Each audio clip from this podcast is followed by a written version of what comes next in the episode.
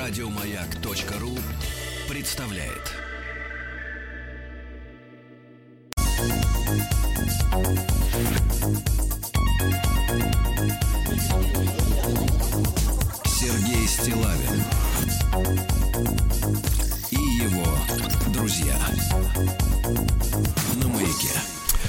Друзья мои, ну что же, дорогой Владуля, дорогие так. наши слушатели, а, ведь Дмитрий Алексеевич Гутнов с нами, правильно? Абсолютно точно. Абсолютно точно. Профессор Московского государственного университета имени Ломоносова, доктор исторических наук, и мы с Дмитрием Алексеевичем э, продолжаем наш цикл «История и болезни Владуля» угу. и наша вторая серия разговора про малярию. Давайте начнем скорее.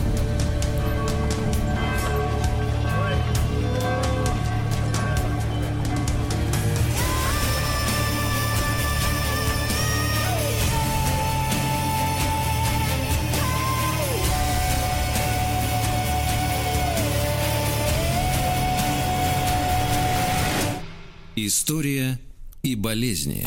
Дмитрий Алексеевич категорически рад слышать ваш голос.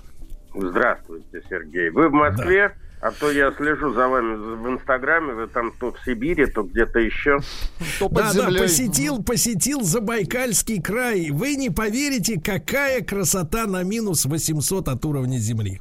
Красота. Я верю вам. Ну вот, э, возвращаясь к нашим баранам, я закончил в прошлый раз на открытии харьковского профессора Василия Яковлевича Данилевского, который доказал, что определенные типы комаров а, могут передавать малярию птицам. Ну и как всегда это бывает в нашей, так сказать, практике научной, но он это все доказал, свое звание получил, это где-то было опубликовано и забыто.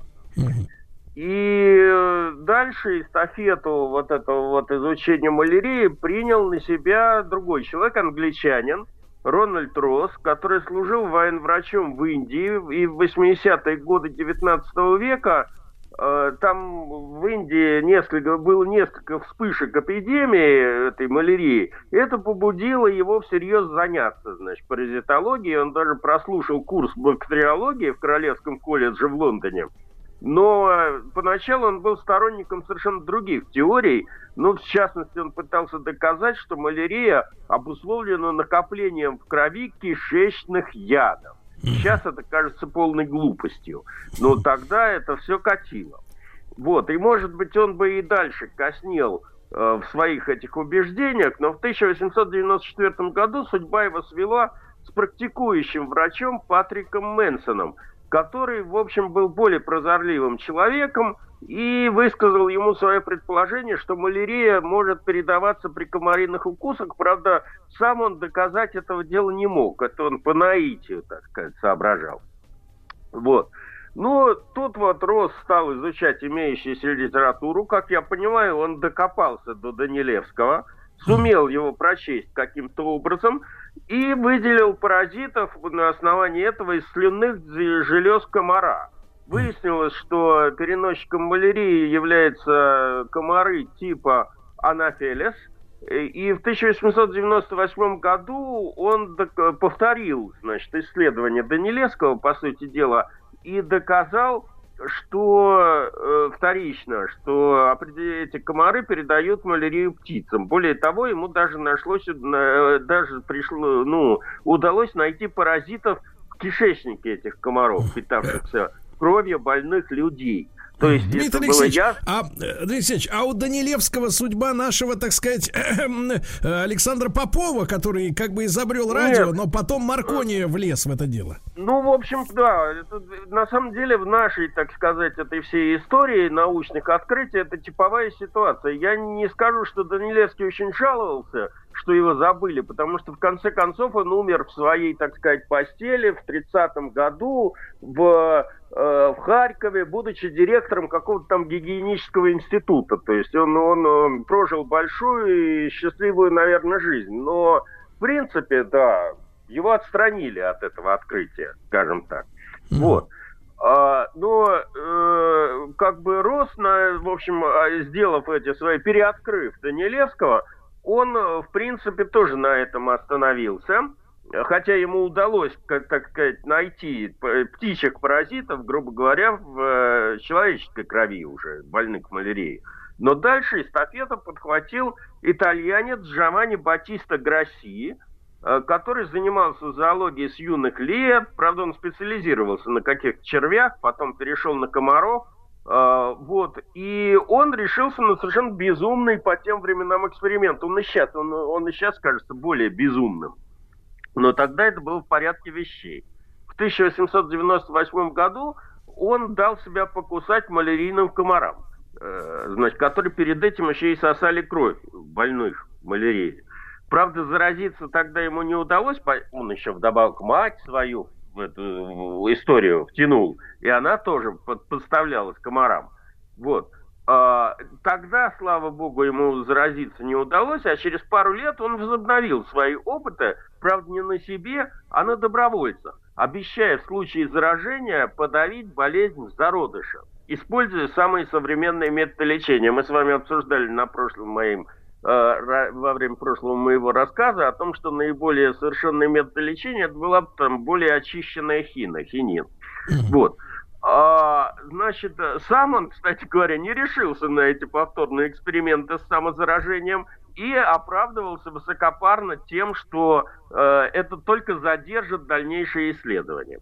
В итоге он привлек к этому своих учеников, которые в свою очередь вербовали добровольцев, и вот одному из его учеников, профессору Амиго Беньями, удалось заразить э, человека по имени Золя, а не писателя, э, малярией. Э, я оставляю вам судить, насколько этичны были подобные опыты. Дмитрий Алексеевич, а, а вопрос-то меркантильный, вот, э, так сказать, отгулы им давали за эксперименты? То есть Нет, как... им, им фина... какие отгулы? Им финансово, так сказать, просто сулили, сулили деньги, а поскольку конец 19 века, это, в общем, как бы очередной кризис экономический, то на самом деле куча добровольцев вот, безработных, как бы таким образом э, искал спасение от голода. Вот и все. Вот.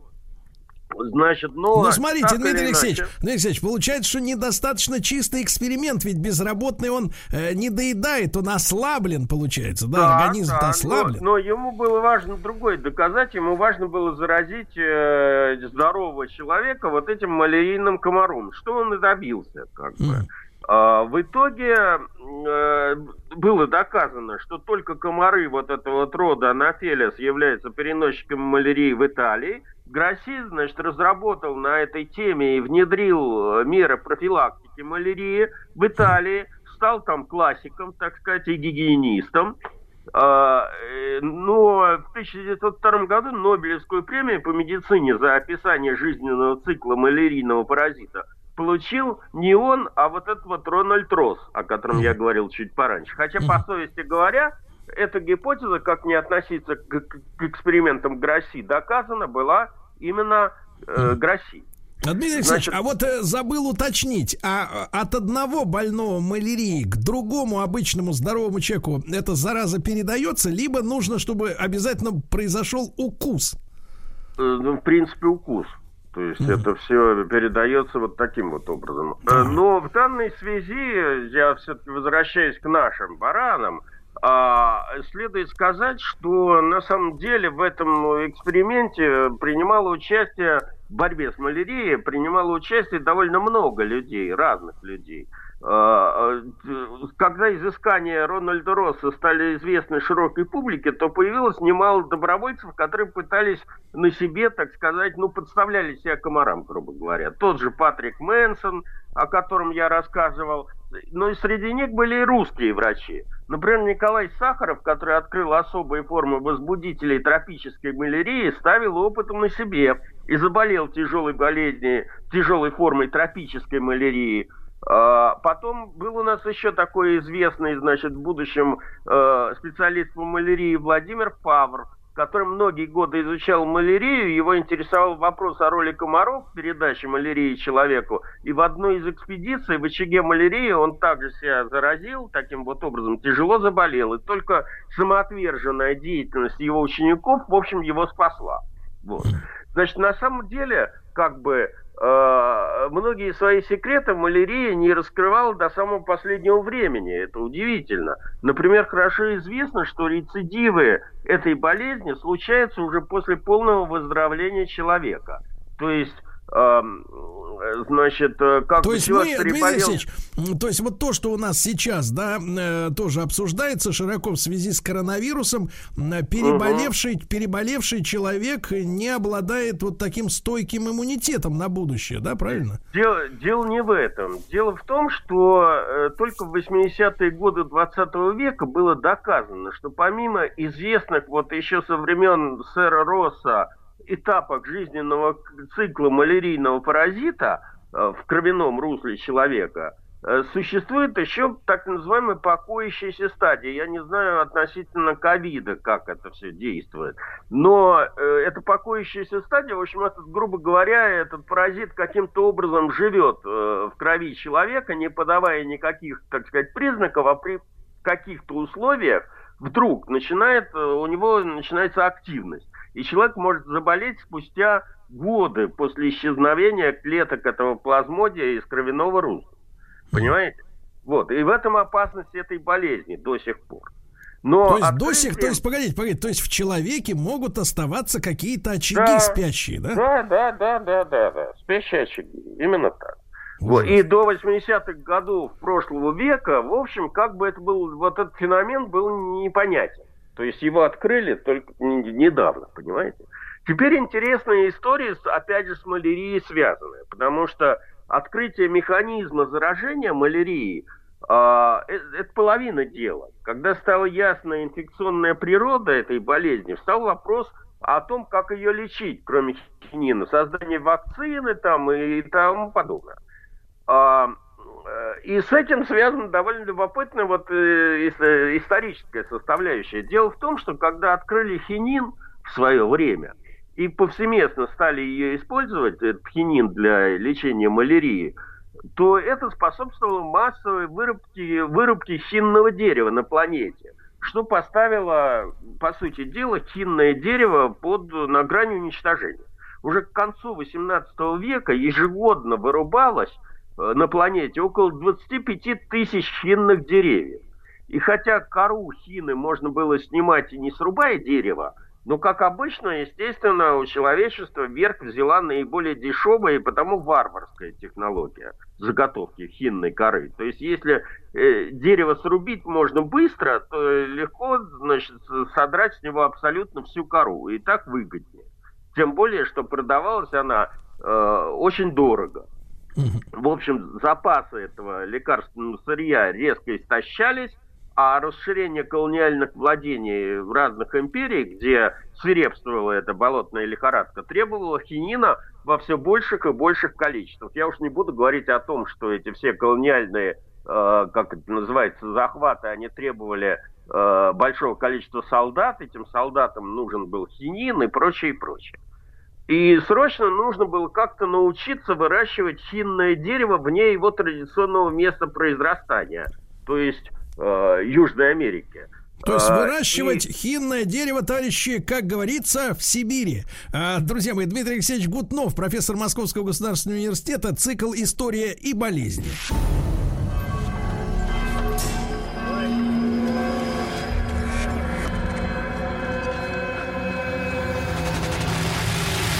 История и болезни. Друзья мои, наш цикл истории и болезни а, можно слушать в любое удобное для вас время. В подкастах, в iTunes, конечно, на сайте радиомаяк.ру. Дмитрий Алексеевич Гутнов, а, наш бессменный докладчик, доктор исторических наук, профессор МГУ. И вот хинное дерево стало заканчиваться. Что же делать, Дмитрий Алексеевич? Так вот, э, фишка заключалась в том, как всегда это бывает, это очень показательно, что э, Великобритания, которая правила тогда миром, и Голландия, в принципе, не владели теми территориями, на которых э, произрастало хинное дерево. А там, где оно произрастало, это Боливия, Эквадор, Перу и Колумбия, ввели государственную монополию. Э, значит, запретили вывоз э, из своих стран деревьев или семян этого дерева, стремясь получить как можно больше выгоды.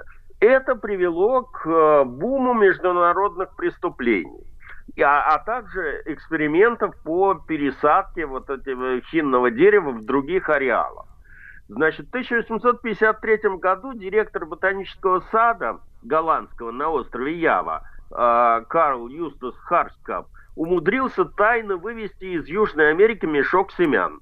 Э, англичане тоже, в общем, как бы своровали свой мешочек и стали выращивать э, дерево в Индии и на Цейлоне. Э, Все было бы хорошо, но всплыла уже другая проблема. Почему-то выращенные вне зоны своего обитания деревья не отличались изобилием хинина в своей коре.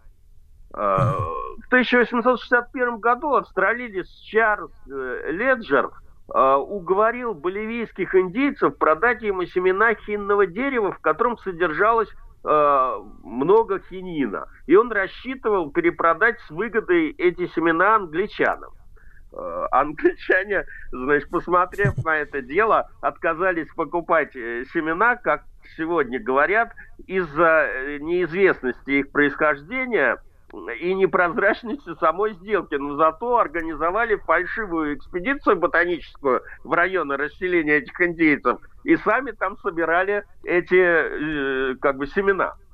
А вот правительство Голландии э, совершенно официально купило фунт семян этого дерева, и стоило это им всего 20 долларов. Как позже считали голландцы, а, они э, совершили таким образом самую удачную сделку в истории, потому что выяснилось, что содержание хинина в коре этого вида достигает 13% против 7% э, в предыдущих случаях, о чем я рассказывал только что. Но я так Значит, понимаю, Дмитрий Алексеевич, большое значение имеет климат, в которых выращивается Естественно, деревья, да? климат, там много чего, почвы, вода там и тому подобное.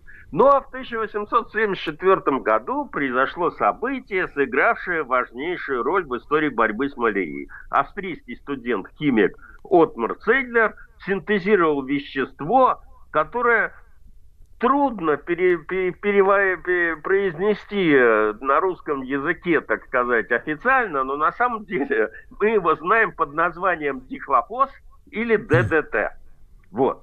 И э, долгое время это изобретение лежало в Туне, и только в 1937 году обнаружилось, что соединение это очень ядовито э, для насекомых, прежде всего. Сделал это открытие, как всегда, американец, причем немецкого происхождения, звали его Пауль Мюллер. В 1942 году были проведены первые э, полевые испытания нового этого инсектицида на мухах колорадском жуке, э, тле и других вредителях. И в ходе этого эксперимента были испытаны различные формы вот этого существования ДДТ. Растворы, дуст, там, значит, э, эти аэрозоли, гранулы и тому подобное. Результаты опытов оказались совершенно по тем временам ошеломляющими. Через несколько месяцев ДДТ поступил в продажу вот с инструкцией для обработки э, против сельскохозяйственных э, вредителей. Значит, в том же 1942 году произошло массовое применение этого препарата в военных целях. ВВС США опылили им несколько Тихоокеанских островов перед высадкой на них американских десантников. Э, таким образом, вот этих вот десантников защищали, защищали от малярии, лихорадки э, и других там возможных тропических э, этих самых заболеваний, которые переносятся насекомыми. Вот. А зимой 1944 года американских солдат в Неаполе опыляли дустом, чтобы уничтожить вшей, например. Хорошая форма борьбы с вшей. Вот. А, ну, на полном серьезе, там целые установки стояли, эти солдаты там как в бане, как в душе, значит, так, таким образом их опыляли. Вот. Ну, а Мюллер в 1947 году, открывший вот эти инфекционные свойства ДДТ, получил даже Нобелевскую премию, уже вторую, за борьбу с малярией. Э, я имею в виду вторую премию, вот первый РОС, а, э, то есть Россия, вторую. Значит, в общем, в начале 50-х годов ДДТ был признан одним из самых эффективных средств борьбы э, с малярийными комарами. Э, ну и, соответственно, с малярией.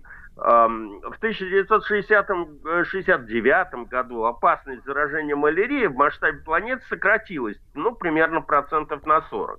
В примеру, в Греции еще в 1947 году ежегодно фиксировали 2 миллиона случаев заболевания, а в 1972 году всего 7.